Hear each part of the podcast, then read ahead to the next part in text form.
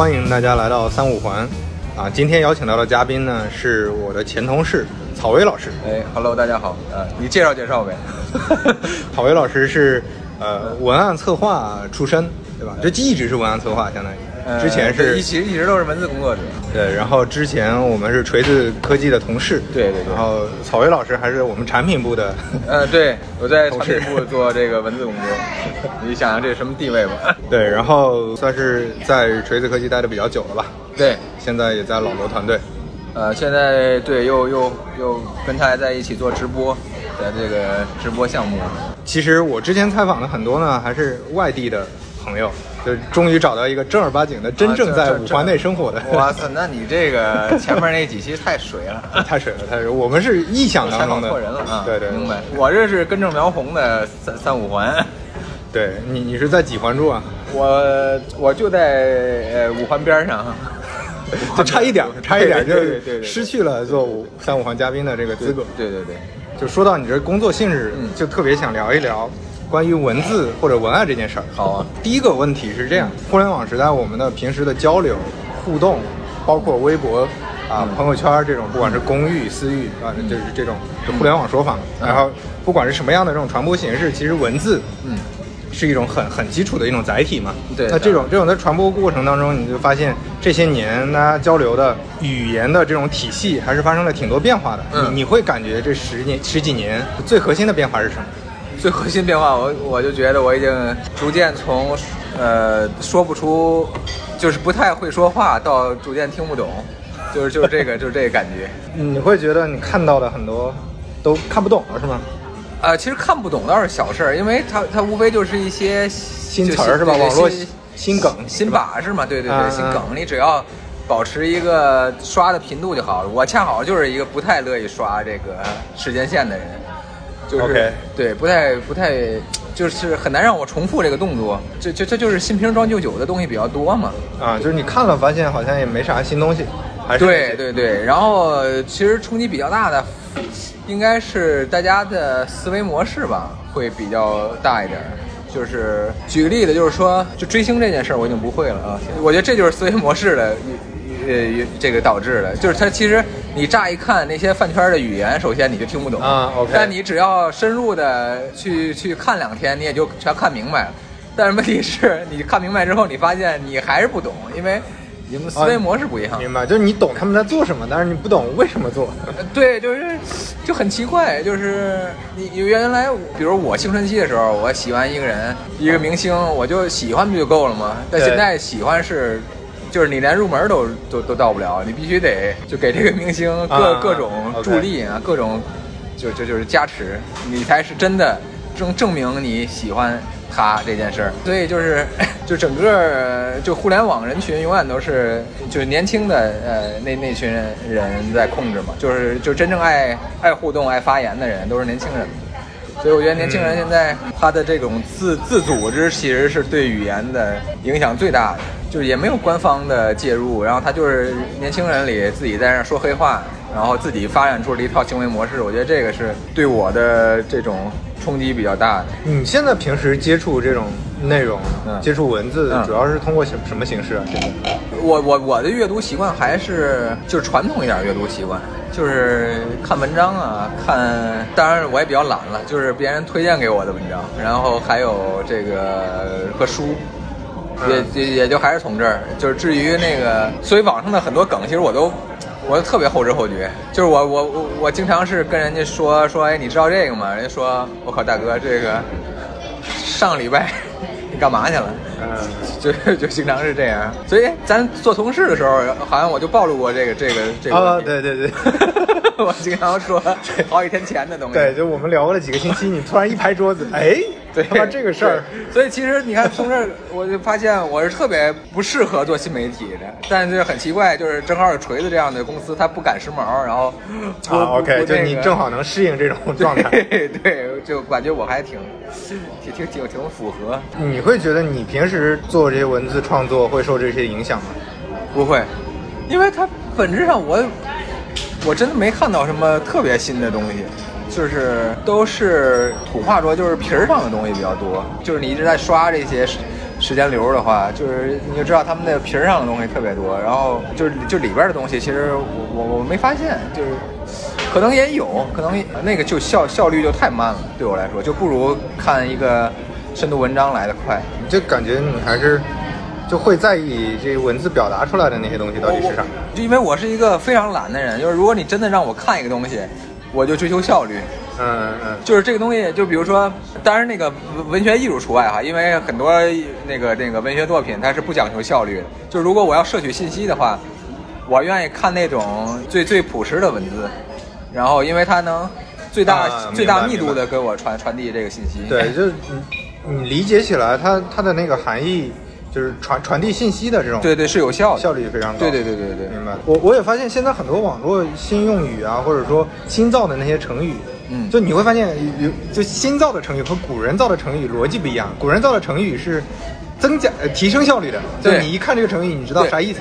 那现在那些成语呢，呃 现在这个就是黑化 对对，就是本质就是黑化。其实它就不是成语，因为你比如说哈，这个叫叫什么？呃，随便举个例子，呃，叫细细思极恐啊，对对，这种它就没，它就不是一个典故变过来，或者不是一个故事变过来，它是把一句话抽离了几个字，然后重新组合成一个四字的短语，它就它就不是一个对，就你多加上那几个字儿，其实对传递效率，对对对。说不定还反而更高。是的，是的，他就是让你觉得，哎，他很活泼，很好玩 他，就是这个这个。喜大普奔这种，对对对。对，这种缩缩略语，还有就是说，呃，我认为年轻人就是想说黑话，就是他他要在互联网上，他也追求效率嘛，他要最最高效的找到他同类。对对，这是另一种效率嘛，就不是获对对。对取信息，对要找同类。我觉得对啊，这对就是青春期的，呃，这这这波人群是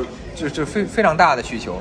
就是我上上中学的时候，那个博客时代，然后特别流行火星文，对对对，啊对，然后那个时候就是，呃，就很多人都在学嘛，当然没有现在这么就就是这这种这么大面积的出现一种语言这么大面积的人，就就年轻人在在效仿。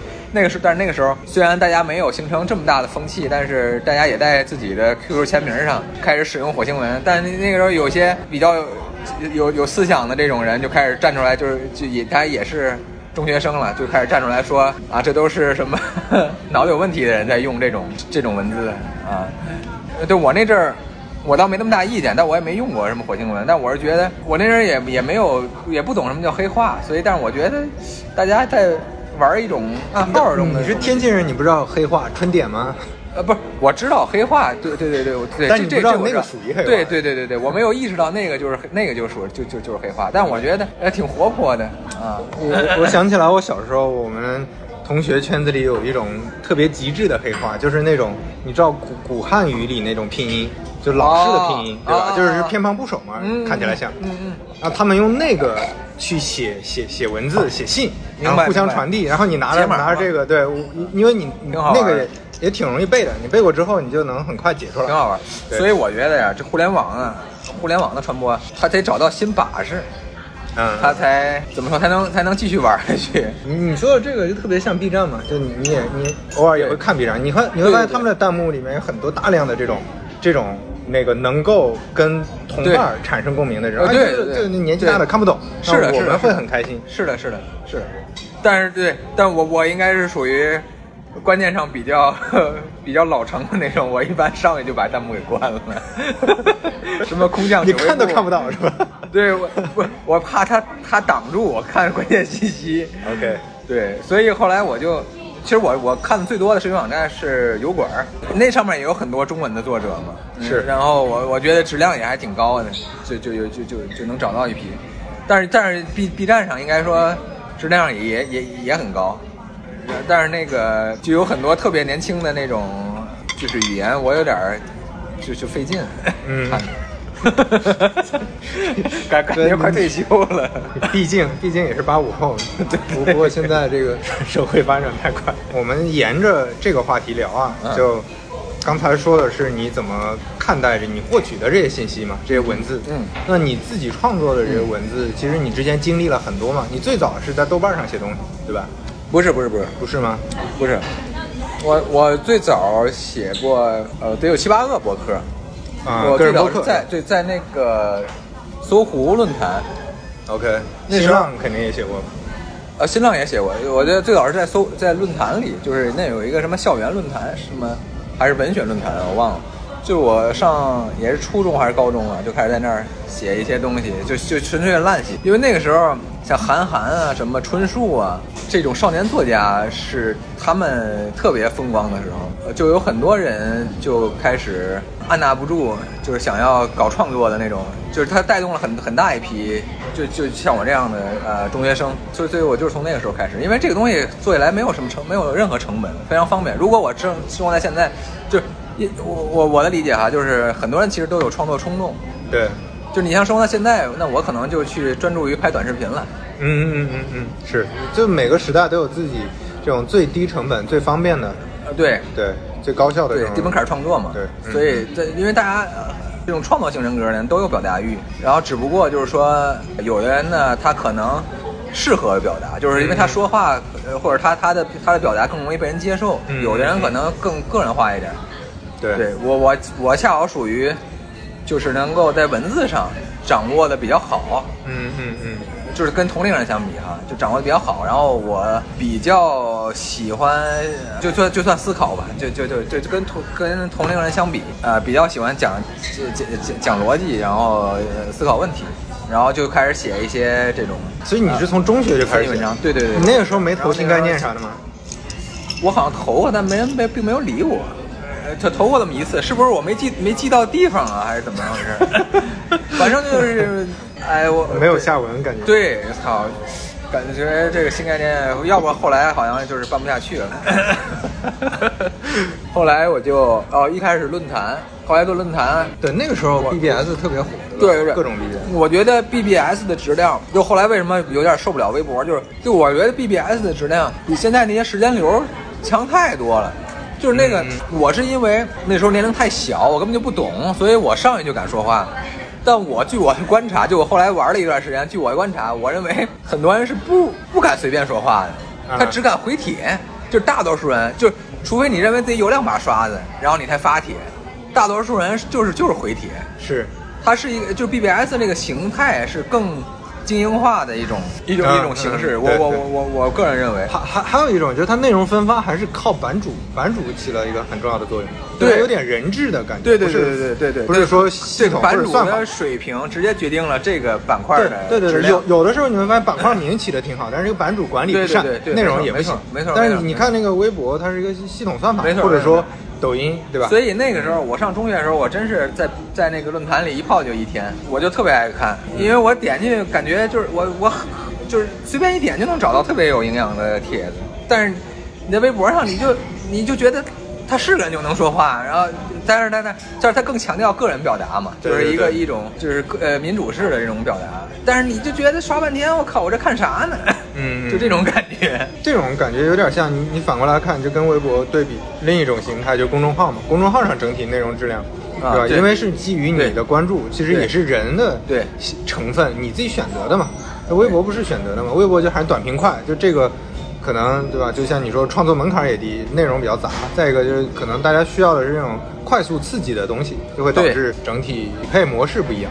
对，再后来呢，你做完那个就写博客之后，呃，呃我我是呃去到论坛，然后在论坛写了很长一段时间小说，然后我就开始写博客，然后博客那个时候就写一些什么，呃，就是青春期的那种感想啊，伤痛文学嘛。啊，那那那那那那倒谈不上，那倒谈不上啊，但是我小说里小说写过这种，对，挺伤痛的，你的小说。呃，对对对，有有什么逆流成？河啥的吗？啊，没没没成河，成河是没成了，但是这也挺也挺伤痛的，就是 也也把我那个我我我同桌给那个这给给那个惹哭了，嗯，当时啊，对，这这种伤痛，就因为我我认为他是他是严严重的配合我，就是说，他看完之后就哭了，是吧？还是怎么？对对，他自己念念完了就哭了，这这是这啥意思？写的太烂了。好好同桌，不是不是，他就是那种啊他真苦，这他是那种，因因为我觉得很多，尤其是初中女生都需要一场嚎啕大哭，就甚至他是每周都需要一场。对正好对对碰到了我正好赶上了他他那那一周的那个这个时间点。对对对对，哎呀，看完他那个哭啊，所以我当时就觉得这这风格太好了，我操！所以就是呃，我在那个叫什么论坛里写小说，然后自己写博客，呃，博客应该是高中的事儿，然后就自己瞎写博客，所以那时候我就感觉特别亏，就我是都在小网站写的博客，然后我的博客就算阅读人数就算挺多，就每一篇都几百上千人看，嗯就在那个年代，就算很很很厉害了，我觉得。就我有一个中学生嘛，然后如果我赶上了公众号时代，我的高中生涯赶上公众号时代，所以我可能就变现了。我是到了二十五六岁之后，我认为我我严重感觉到我，哎，二十七八岁吧，二十七八岁之后。嗯嗯我严重感觉到我的创作的，就是写写东西的喷射期已经过去了，就我没有这个冲动了。过去的也挺早啊。呃，是挺早，就是因为你你你就觉得你在写那些无意义的东西，你就提不起笔，就就是他就他他的你你是很想很想写，很想再更新一篇公众号，但你的这个他就不提供给你这个动力，就是就是说，并不是说你说的是那种创意或者说创作的这种这种灵感，而是说你的动力，对吧？对，就是说，呃，灵，呃，对，灵其实灵感的分配还没有什么太大的变化，就是他他过一段时间也就又来了，但是但是只有灵只有他来了的时候，我才有有兴趣把它记录下来。就之前可能是没有灵感，也特别想写。对，之前就是遇到什么事儿都会想写的，就呃，我上大学，我隔隔壁寝室的同学到我们寝室来串门，然后说两句让我特别不高兴的话，我马上就写下来，就写一篇博客，然后我就就批判一番，然后我就觉得这人特别就开始分析人性了嘛。对对对，就就我觉得这个东西它就是完全是创作冲动支撑的，它根本因为你根本就没有，你得不出什么有有价值的结论嘛，就是，所以很多人，我很多朋友都说说你如果想，呃，做自媒体，你这你首先你得保证量嘛，就是。对对对对吧？你得坚持嘛。对我，但是我就发现，除非这是我的工作，对，这它有物质回报。呃，其实有也有物质回报，但是因为它这物质回报是它不是我的工作，它是我的副业，所以我都坚持不下去。OK，其实我我要我要写，其实我能我应该有还不错的回报，但是我就是 就就是懒我的身体就没分配给我这个动力，嗯就是我宁可去做饭，我我也不愿意就写我认为就它无法刺激到我的这种东西，就就太太烦人了。我呃，这种你你是会觉得会不会是你还是想把这点儿创意或者对写作的热情留给那个对可能对吧？留给一个净土的那那一块儿，而不是说要把它变成一个就是平时所有的时间都要分配在这上面。对对，我是容易就写恶心的那种，因为好多人，呃，我之前可能给给那个锤子科技写过几篇比较长的文章，嗯然后就经常有人问我，就说你现在在看会不会有什么不同的感感觉？然后我就说，我说我从来我就一遍也没有再看过，嗯因为你写的时候，就是你写真到写完了，当然就是就就就会很放松，然后你想起来这件事儿，其实就有点别扭了，就就因为 因为你因为我写东西就是这样，就是如果我要是认真写一个东西，我会倾注非常多的精力跟情感，嗯都会倾注。你写着写着你自己都恶心了。你怎么可能？我我操！你对我来说，我再看再看一遍，对我来说就是上刑。对对对，就就总觉得写得不好吗？不是不好，就是说，呃，一个是不够好，还有一个就是说，很多人写东西可能不像我这么用感情，就就是用了感情的，你不应该更啊不会，就不是你你在我我就我就觉得这是一个，就跟你写了一首诗，然后你每回读这首诗都热泪盈眶一样，就是你干嘛要每回都读它呢？就是啊啊啊！就就是你你你这种感情是你当下那一刻是我能保证是真诚的，但是你你再回过头来，我再我再说相同的话，我可能就不真诚了，就。啊，就你不在当时那个情境和心 心理状态。对我这对这个东西对我来说特别重要，啊，我有点大概明白意思。比如说你当时就特别喜欢一个姑娘，对你写了情书，你确实是倾注感情的。对我我这十年之后再看就觉得还是怪怪的。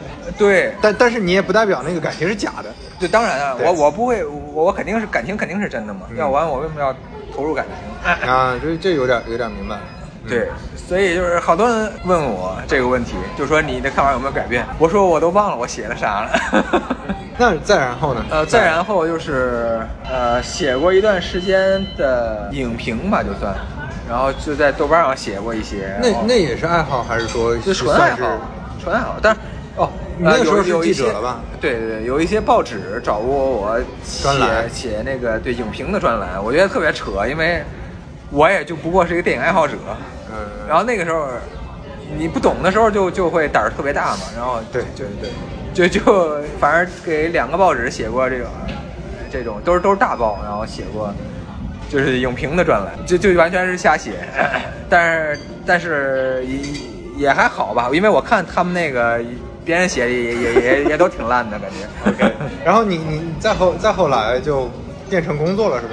就其实你当记者写东西也是工作，也是工作，因为写东西这事儿对我来说，而从来不是一个难事儿，就是很多人很多人会说，哎呀，我写什么呀？我只我只分为我不想写跟想写，嗯，并没有说我不存在，就是说我写不出来。嗯，对，这个这个跟我也挺像。有的时候，我真觉得有些人，他因为他们看看我写东西，可能有了一些不管是物质还是其他方面的回报，他们也会问我说：“哎，你怎么坚持写下来的呀？嗯，你怎么能写这么多东西的呀？就是是没有是不是有什么技巧方法？就我我感觉很难跟他解释，就是。”因为我写的时候比较轻松啊，就我觉得这是个低成本的事儿，但不代表每个人就都是你前面说的那种，呃，就包括其实你是从中学开始写，我中学也爱写东西，对吧？都投过新概念，啊，都是陈大海，对，大家都有这种热情。我觉得还是就像你说，就写的时候感觉就就能写，对，就可以写下去，对，这个最重要。对，就是这个事儿对我来说，它是个技能嘛，嗯，对吧？就是。但我是我的呃个人追求里有这种表达的愿望，就是我想要表达一些东西，但是就是说我我只是恰好掌握了一些文字上的呃技能，嗯嗯，呃对，所以我为什么就是你让我自己写，我为什么不就有时候会懒得写，是因为我觉得那个达不到我我要表达的那个程度，我就会。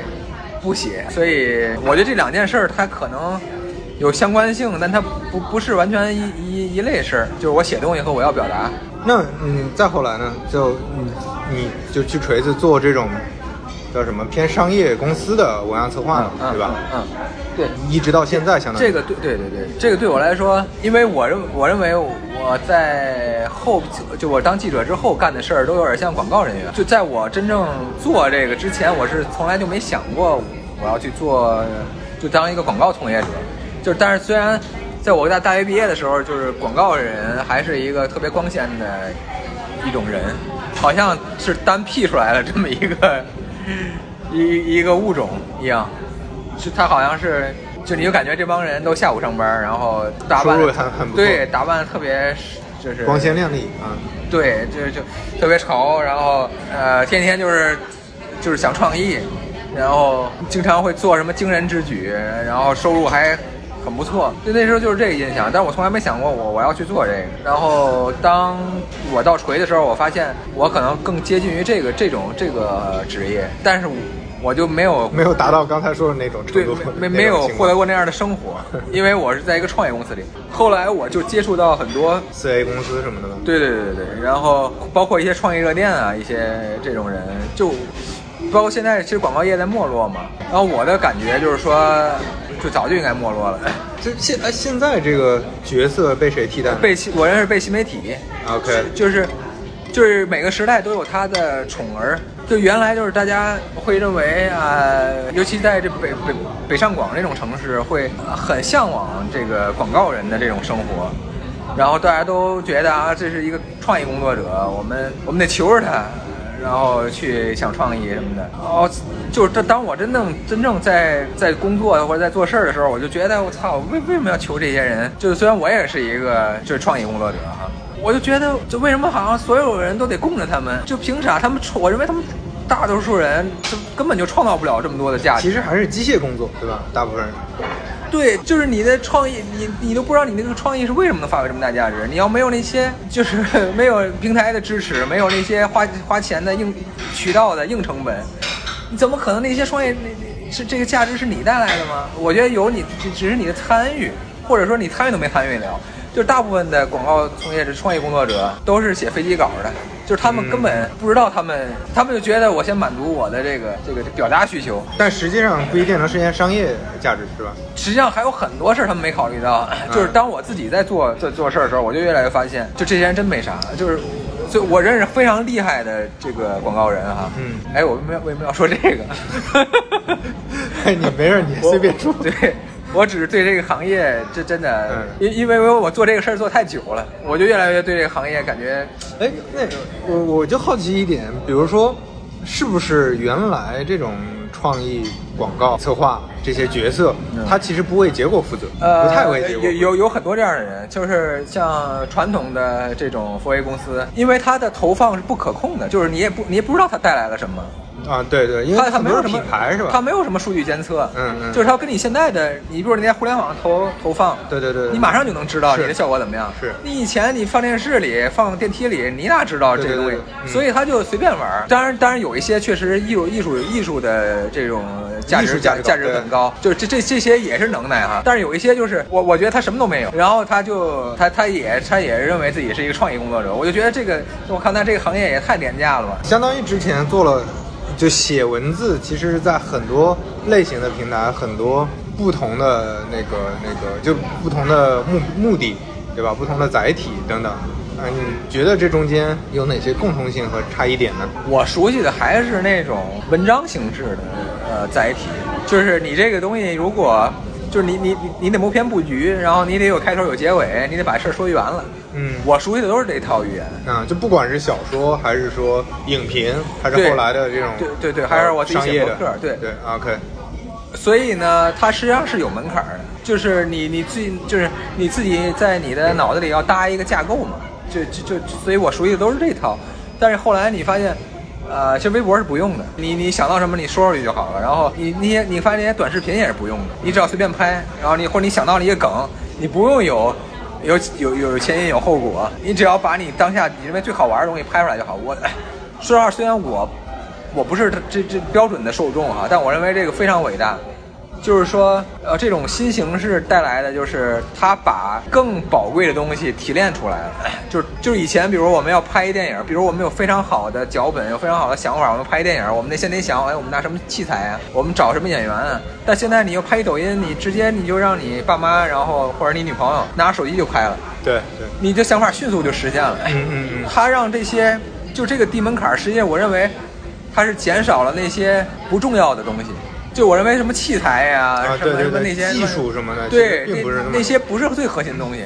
其实你要表达的是你的创意嘛，就是你的或者你你自己的故事。对你你迅速能实现它，我认为这个东西太伟大了。这个很了不起。你你说的这个，跟我今天刚看到梁文道，嗯也刚提到这个观点。哦是吗就他说他说抖音，他觉得很了不起，就抖音很了不起。为什么？因为就很多精英知识分子瞧不起抖音嘛，或者看不起快手啊，觉得很土啊。但是实际上，他就提供了就是你说的这个东西，就让很多人的生活能够通过低成本的方式就是触达到就是因为如果说大家都有倾向的话，我是比较倾向于就精英主义的那那那嗯那那一挂的人。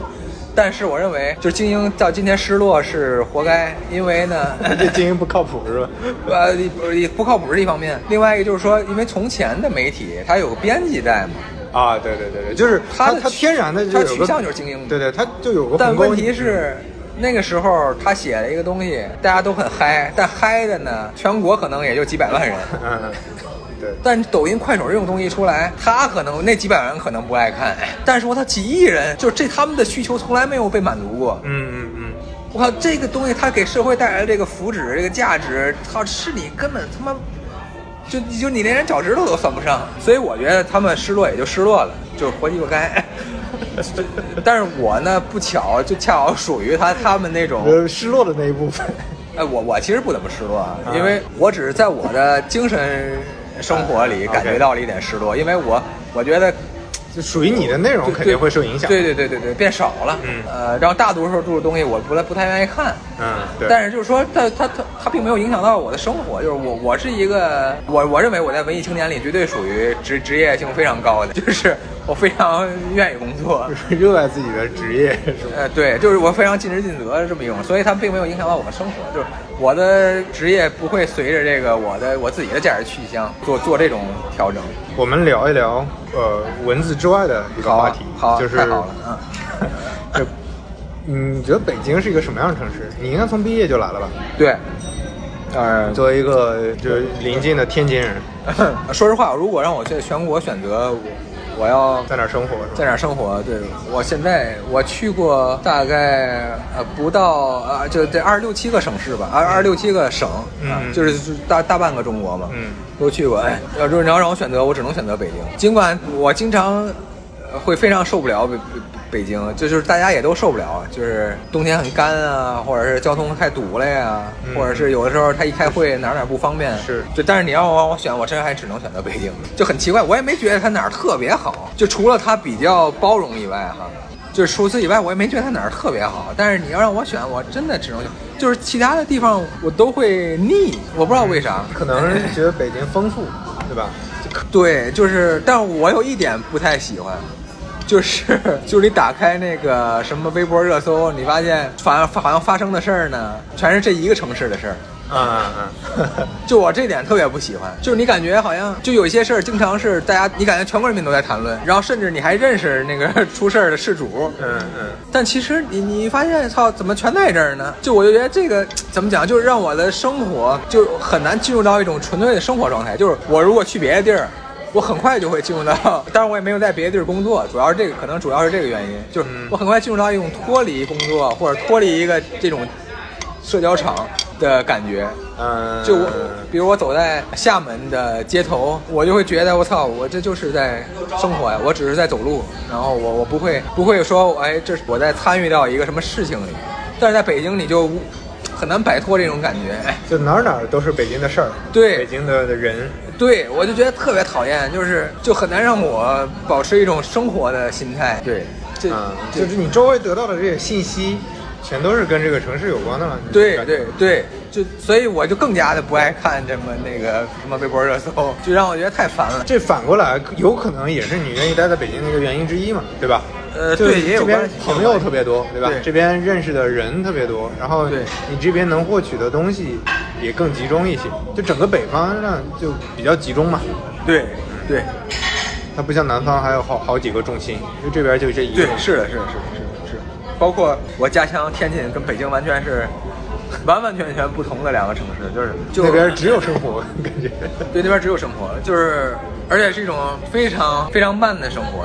就相比较来说啊，就是我我我我回天津，呃，比如打车，经常会哎听到那个广播里有天津的主持，他会讽刺北京人开车，啊，就说呃，他一到北京去，然后发现自己还没起步呢，然后那边两边车都全都没了。他说干嘛这么着急？就是就是干嘛去也不，就是你知道，就是这就就是完全不同的状态。但我因为 因为我是喜欢北京那种就是麻利一点的感觉。哎，那你自己本身也也是个，就感觉比较，对吧？你自己也说比较懒，然后对，我不，但是就是说，你不能，就你给人的感觉就是怎么讲，你或者你不能影响别人，就是天津啊是这样，它是所有车就都你感觉慢吞吞，结果导致，对，结果导致你也很不爽，在那开车的话。对对对，它这 怎么说呢？这是两两种风格嘛，可能是因为北京的外地人太多了。呃北京节奏还是快的，这个感触很明显的。我我我第一年不是在锤子在北京吗？那个时候没啥感觉。我在上海待了一年多，又回北京待了几个月，那感触非常明显，就感觉你在上海习惯了那种那种风格，你来北京就感觉所有人都在跑，对，就干啥的节奏特别快，对对然后焦虑，整体整个城市焦虑，对就就就这种感觉不太一样。对但是你说也有道理，就是你焦虑从那个正常到焦虑是一个维度，你从那个正常到过分的就慢吞吞干事不麻利，那又是另一个我我。其实是比较享受轻度焦虑的状态。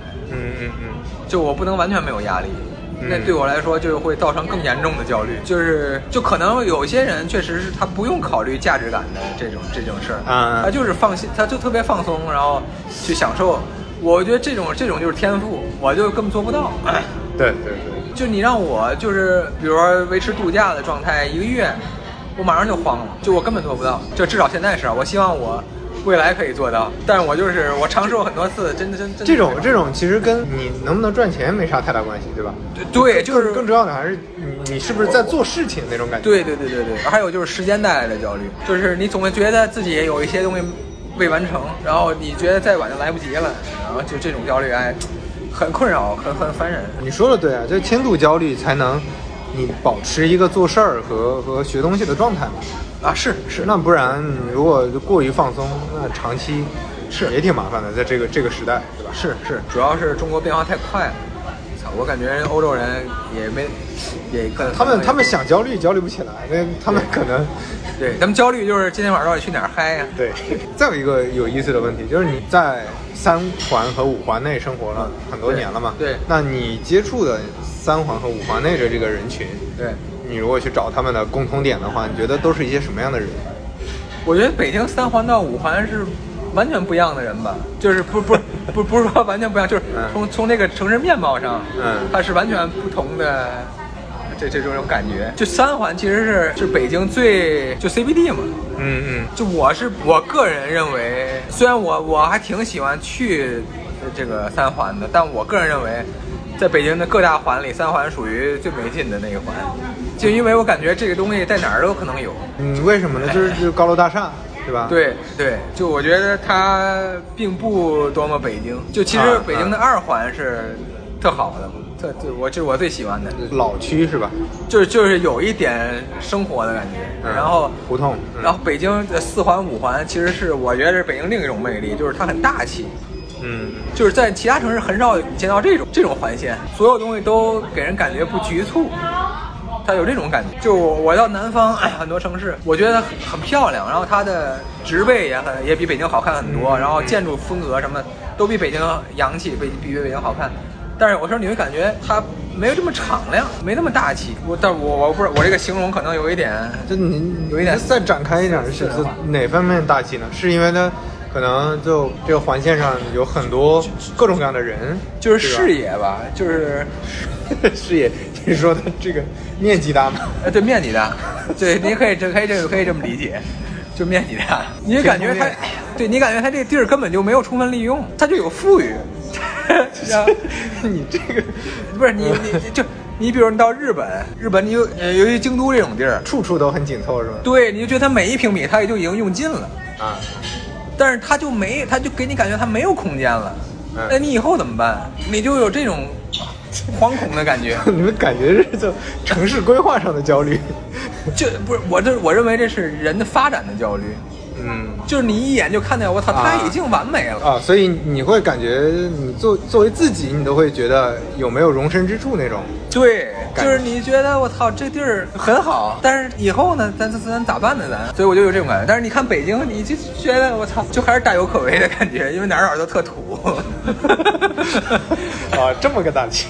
对，就你，但是哎我说大气还有一种，另外一种就是说，就我认为北京经历的事儿太多了，它有一些你就觉得这不叫事儿，对，对于这个城市来说，嗯就就就就我觉得这种感觉也让我很喜欢。说的是城市嘛，这这里面的那些人呢，你接触的各种不同的朋友，怎么讲？我接触到的，我认为最好玩的人，几乎都在北京。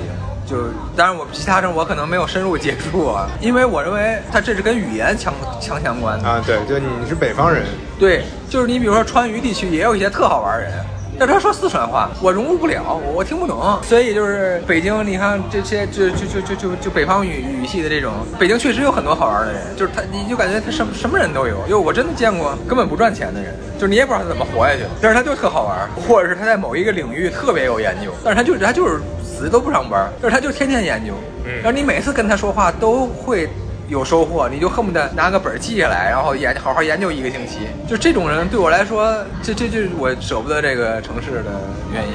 就当然可能其他城市也有，但是只是恰巧我认识的这些人都在北，因为北京第一它的活动比较多，第二它的呃好的学校就是高高等学府排名靠前的比较多，然后还有一些互联网公司比较多，嗯，大家可能都都占全了。就还是丰富嘛，对对吧？对就各种各样的人都有。对我，我到锤子之后，其实最深深打动我的也是因为人，因为那些人他是不太可能在另外一个正经公司里看到这么多形形色色的，对 完全不一样就可能有几个可能是有的，但是都是这样。对对对对对，因为我们在其他公司，大多数的时候就是说，我们对人的印象，对大多数人印象是模糊的。嗯但锤子这种公司就很饱满，就是他每一个人，就每一个人都是都可以成为人物，嗯嗯，就每个人都有性格，然后都有他自己的擅长的东西。我觉得这种感觉很好。就是在，尤其在初期哈，这种感觉给我的感觉很好。呃这这也是我对这个北京这个城市的感觉。我想到某一个领域的问题，我就可以马上浮现出几个人，啊，我觉得哎，我觉得我可以问他们，然后或者说我想干一个什么事儿，我又可以浮现出几个人。那这个这个对我来说，就让我感觉很很惬意。你怎么看这些语言类节目呢？呃，就语言类的这种叫什么吧，这种表现形式吧，脱口秀啊，嗯。相声啊，嗯，我觉得我看其实不多，不多的原因呢，你像奇葩说这种，其实是其实他聊的内容我我不太愿意看，就是，但是我个人原因哈，嗯人节目办的挺好，嗯。呃，还有一些像什么吐槽大会、脱口秀大会，嗯。这种其实我他们聊内容我其实有兴趣，因为好玩嘛，嗯。但问题是这种语言类节目的审查太严了，就是他把最好玩的都全都不让说，这对我来说呃影响太大了。就我是一个在表达上就严重倾向自由的这这这么一种人，就包括我觉得中国人自己，呃不咱不是中国人了，就是说咱咱们环境下自己对自己的严格也特别严重，就是好像一个公众人物，然后说句脏话，好像大家都、嗯，大家都受不了。嗯嗯嗯，就对就就我就觉得这我操，这还是事儿吗？这那对这种，你看跟西方的那个脱口秀比，你不敢冒犯别人嘛，对吧？西方脱口秀啥都敢说，对就是说你你你就不就且不说政治或者说色情这这些不能说，就是连冒犯的稍微冒犯一点东西你就不好说。对啊，你昨吐槽吐槽。大会说的挺，就就比如他们段子写的都挺好，结果说完了，然后赶紧跟人赔礼道歉，说不好意思啊，那个开玩笑，开玩笑。我靠，一下就没有那个 劲儿了。对呀、这对我来说这是最大的冒犯，就是你把我的状态全都给打破了对对，所以我真的看的不多。其实我可能这近些年比较追的比较多的就是许知远的那个十三幺。啊，OK，其实你你怎么看他呀？就比如说他，很多人也有争议嘛，觉得你作为一个知识分子，你是不是也跟商业妥协了什么的？啊，那我觉得这这这种人完全是，胡胡扯是吧？我我觉得这种人完全应该饿死，就是。嗯我徐志远那叫妥协吗？就是我的，我不是我不是说有多喜欢他，嗯我是比较好奇他请什么人，因为他请的人都他的选题什么的，对他选的真的挺好的，还对，包括他他跟这些人的状态的碰撞是比较好玩的，就他这个人。对我来说，我兴趣不大。你只要看两期，就你就知道他他他会怎么样。这他他不会变的，所以你觉得这叫这叫妥协吗？人家做个节目就叫妥协，那我操，说这话的人妥协的肯定比他比比人徐志远多二百倍。那那你你看那个圆桌派或者那个锵锵三人行吗？呃，我大学的时候经常追《锵锵三人行》的，圆桌派没怎么看过。嗯我后来是，其实我很很喜欢什么梁文道啊，呃，包括窦文涛啊，嗯包括什么马家辉啊这些人。哎 但是对我来说，那个语境有一点老了，就是我认为他们真的有一点像是上个时代的那种。就上个时代人在谈论这个时代的事儿，就上个十年在谈论这个时代。哎哎，你这么说，我觉得描述的还挺精确的，因为我之前看过几集，他们硬要聊九零后或者硬要聊互联网的一些东西，就是感觉就像我爸妈在聊这些东西。我包括锵锵的后期，就让我觉得他们特别不要求进步，就是就有点一老一少那个感觉，哎所以我就不不太喜欢看了。但是对这些人我还是就他们可能不知道，可能人人确实是呃年年龄大了一点儿，嗯嗯嗯。但我是我我是喜欢那种进步性的人格。就我再随便瞎瞎问个问题，比如前段时间 B 站那个后浪，你看了吗？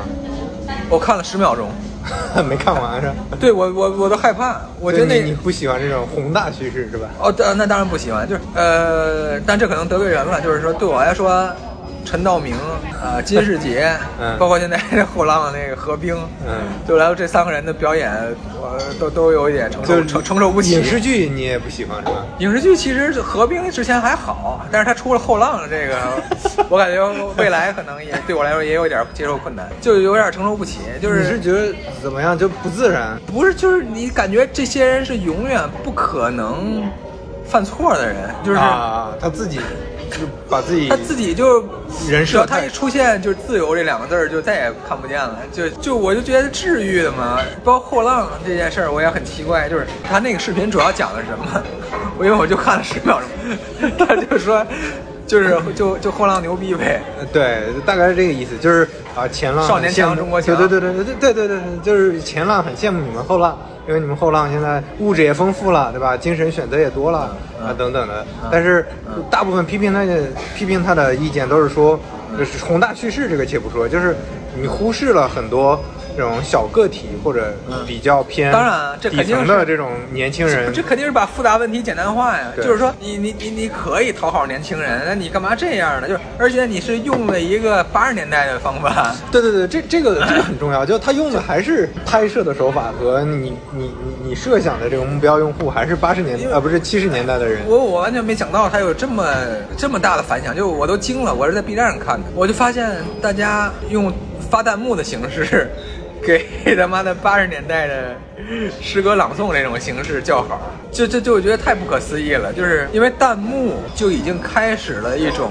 呃民主化的一种语言方式，但是他又呈现出来这种对非民主化的这种，对，然后他在给这种东西叫好，就是就民就民主化的表达也不一定都好，就是它带来很多问题。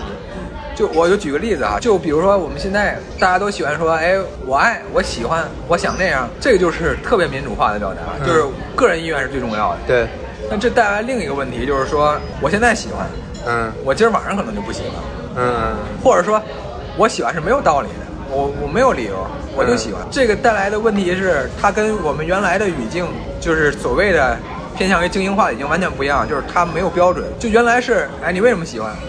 他是唱歌好，跳舞好。你现在就是说，哎，我就看他可爱，我就喜欢。这种表达有进步的意味在里面，但同时他也让从前的秩序完全就崩塌了。就因为他，比如杨超越这种人的出现，他可以什么都不会，但是他就是人气高，这就是所谓的，这就就是正义嘛。嗯嗯但是你说这个东西怎么说？它它它它它是有正反面的。我为它叫好，是因为我觉得个人意愿在这件事上得到了得得得得到了对对对对这个这个表达。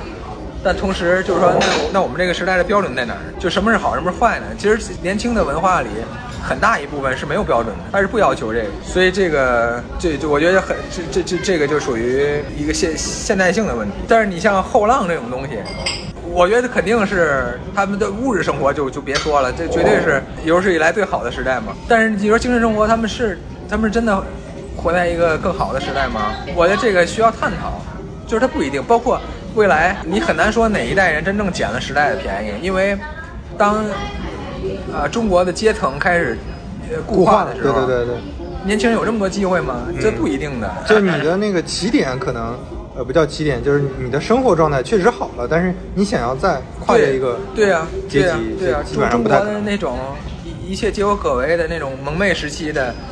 动荡时期的这种对已经没了呀，红利已经没了呀对。还有就是现在年轻人啊，他真的还在乎追追寻意义吗？对这个就可能也被消解掉了，就对呀、他这这真的是好事儿吗？就是不知道，就是说欧洲人，就是说他他呃他至少还在看书嘛，他至少还在还在写诗，他还追求一种光辉的生活。这这中国年轻人没有这些，就是他生活里没有灯塔啊，这这这真的更好吗？我操，有灯塔杨超越吗，对对对，算不上，但这这只算应该算灯，但霓虹灯算不上灯塔。是但对，但是我对杨超越本人没有没有任何意见。嗯我说这种现象。对，所以就是说，这个好，就是拍这拍干嘛这么拍年轻人马屁呢？创造出什么了？我操，值得这么拍马屁？而且就是何，哎呀，B 站为啥找何冰呢？我操，为什么用这么不 B 站的方式呢？就我特别，其其实这个虽然弹幕上那个大家叫好的多，在在朋友圈或者公其他的公共媒体上，就是你说的那些叫好的，其实还是习惯性的，就是完全也没脑子，就反正官方发点啥我都会叫好。嗯啊，其实你会发现在其他的社交媒体上，嗯，年轻人叫好的很少，他们都连看都不会接受这种形式的，看看了一下就一跟你一样就关了，他们接受不了这种形式的。他们也就甚至有一些，他们也能很清晰的了解到背后的这些人。我觉得这事儿是一个，我觉得是一个危险，就是说，当你又接受了这种形式，不是你不觉得就是说，如果一个年轻人看这种都看哭了，那他就又来又习惯于这种防备式的哭泣，就是他觉得他可能不掉两滴眼泪他已经过不去了。嗯，就这个东西是特别致命的，就是。那可能我们就加速回到过去的，嗯，这个脚步。其实我们已经在严重的，就是意识形态已经在一直在往后退嘛。但是就是你如果年轻人都要这样啊，就是都在都在自觉的这这样，我我就觉得我操，那那那未来我就更悲观了。其实你想想，就像你说的，你带来的好处是，之前比如说文化内容是属于这几百万人的，那现在文化内容一下就放开了闸门，对吧？是几亿人在看。那它一定会反噬原来的这种文化世界，对吧？所以，就在文化这件事上，如果是是一个纯粹的市场派，它一定是一个向下的通道。就是很多我，这就是我跟很多什么严严严格要支持市市场派的，就是原教旨的那帮朋友不同意的一点，就是说他们觉得这个是好事儿，就是对文化也是好事儿，就是他们觉得这种呃大家都都来纯粹的民选，然后会创造更好的内容。嗯嗯。我认为这个对社会来说可能是好事，但对文化来说，它绝对在很长一段时间都是一个向下的通道。对，除非大家精神文明都真的提升。对，那都不知道是啥时候。对对对，是这样的，是这样的。你看现在也是啊，就像很多，比如说公众号，哪怕它已经是整体质量、平均质量，或者说有好质量的那个内容最多的一个平台了，但是也是随着几年发展，就刚开始大家还是认真认真写东西的。那后来你说民盟早先他不会写那些比较严肃内容嘛？其实也都能写的，只不过大家发现我我我写能吸流量的东西更容易火起来。那这个其实是一个信号，这就是市场化的一个市场化就需要这种信号嘛？就这种信号能吸引更多流量，有更好的回报，那最后就就会就会变成这种这种状态。那这种状态其实倒不代表说没有创造好内容的人，但是会一定会稀释，会变少了。对对对，这就是没有标准。但是我觉得，我今天看到梁文道说的那句话，我也挺认同的。就他他提到后半句，就刚才我我说了，他说就是是那种精英知识分子去批评这个，其实很很无聊的嘛。那另外一个点，他是他是觉得你应该做的是什么？你应该做的就是利用好这个平台。你你如果还有社会责任感的话，你应该对吧？想想想一些办法，继续创造更好的内容。因为这个通道打开了，其实你触达你你本来觉得你可能这些人应该是因为看到这些内容、触达这些内容的这种人群，对吧？你应该去触达他们，你应该创造更好的内容。精英比较傲慢嘛，对，然后精英会觉得他妈你们爱看这个，我他觉得我他妈就离开这个平台，他觉得装抖音已经对啊，是一个我他妈要卸载事儿，我还创作。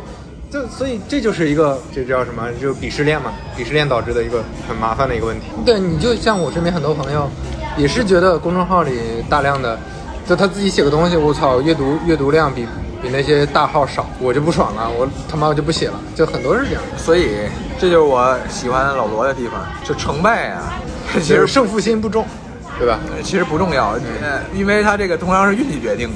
但是就是什么重要的，就是一直战斗下去比较重要。他就是在任何一个地方都都都都可以继续一场新的战斗，这我觉得非常了不起。我有的时候跟朋友聊，也是觉得哪怕有万般不是，但是这种战斗精神，你不说它的结果，或者说不说它的判断怎么样，就说它的这种这种战斗精神，真的还是挺值得我们去去学习的。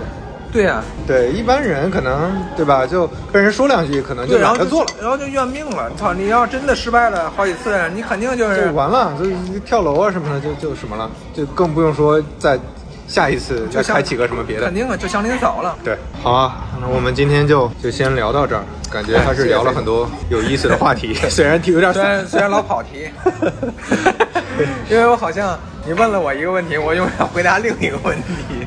对，对我说到后面，我也不知道问的啥，可能我之前背错稿了。那就今天先到这儿，那个大家拜拜。好，拜拜。